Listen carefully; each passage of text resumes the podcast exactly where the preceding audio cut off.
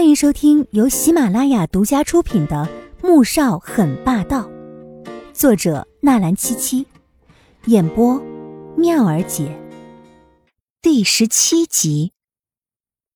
季如锦听到这话，倒是气消了不少。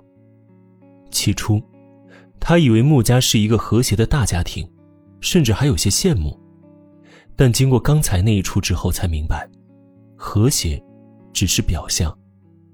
而他似乎跳进了一个比几家更深的坑，但愿不会将自己埋在里面啊！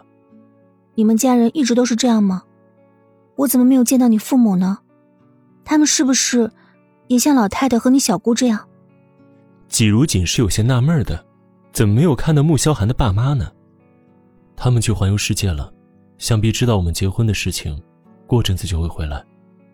说起父母，穆萧寒的眼中。倒是有了一丝暖色。哼，我父母人很好，你不用担心。至于恩恩，他和江媛媛的关系一直很好。妍飞如果没有意外的话，晚上你会在餐桌上见到他。妍飞，是你弟弟吗？季如锦问了一句，同时心中默念着：“慕言飞，这名字好熟悉啊。”此时的穆家后花园里面，江媛媛坐在亭子里面，低着头嘤嘤的哭着，十分伤心。穆恩走过来，拿张纸巾给她。哎呀，媛媛姐，你别哭了。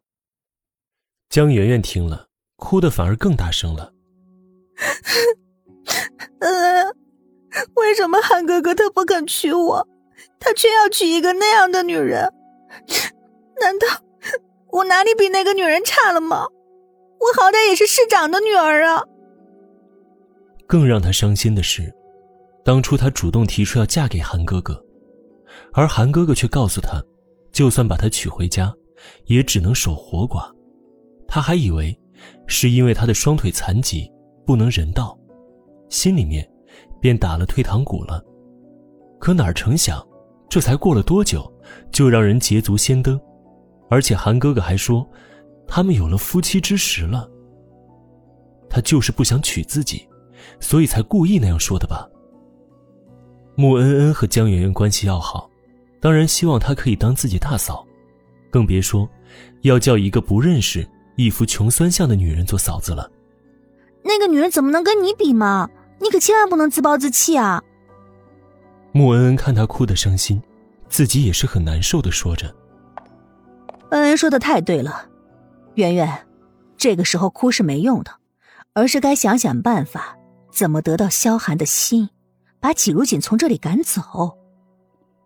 穆蒹葭走进亭子里面，神情十分温和，倒没有半点方才在亭中的疾言厉色了。江圆圆听到他的声音，立马抬起头来，扑进穆蒹葭的怀里，哭诉着：“干妈。”你不是保证过，韩哥哥他一定会娶我的吗？可是现在，他和那个女人登记结婚了。莫蒹葭面上闪过一道冷意，松开他，声音淡淡的说着：“哎，你当初要是心性坚定一点，又怎么会让那个季如锦给抢了先机呢？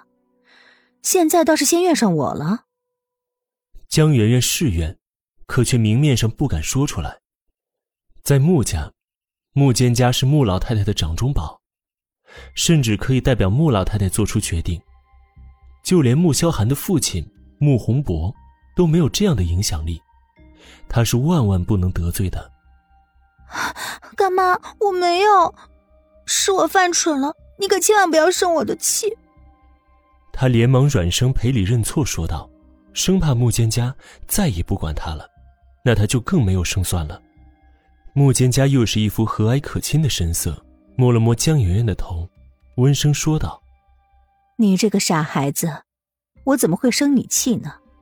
我没有孩子，把你当亲生女儿般的疼爱，当然希望你能称心如意啊。”江媛媛这才松了一口气，担心道：“干妈，我现在要怎么办吗？怎么办？哼！”当然是抓住一切机会，把萧寒给抢过来呀！穆蒹葭轻轻一笑，心中却是寒意森森。穆萧寒以为从外面随便找一个女人结婚，便能得到穆氏的掌控权，摆脱他的控制吗？刚才在厅里面竟然公然给他下脸子，而且让他更加不能容忍的是，他竟然调查他，否则又怎知他和五六个男人那种事情呢？再看那个被他带回来的女人，不过是一个软柿子罢了。等他把这女人调查清楚。看他们还怎么装夫妻？干妈，我不懂你的意思。以前韩哥哥就不待见我，更别说现在他已经和那个女人登记结婚了，而且还说还说什么一见钟情的。江媛媛越说越恨。这几年来，整个春城哪个不知道他堂堂的市长千金，倒追穆氏太子爷，甚至信誓旦旦的。非穆萧寒不嫁，但怎知，转眼他就娶了别的女人，那让他的脸往哪儿搁呢？傻呀你！你相信他们一见钟情啊？我可不信。依我看，这季如锦啊，说不定就是萧寒从哪里故意找来糊弄我们的。别忘了，当初一个苏画，他可是等了足足有十年。又怎么可能对一个长得不如苏画的女人一见钟情呢？穆蒹葭信心十足的说着，但他的话，却令穆恩恩和江媛媛同时变了脸色。本集播讲完毕，感谢您的收听。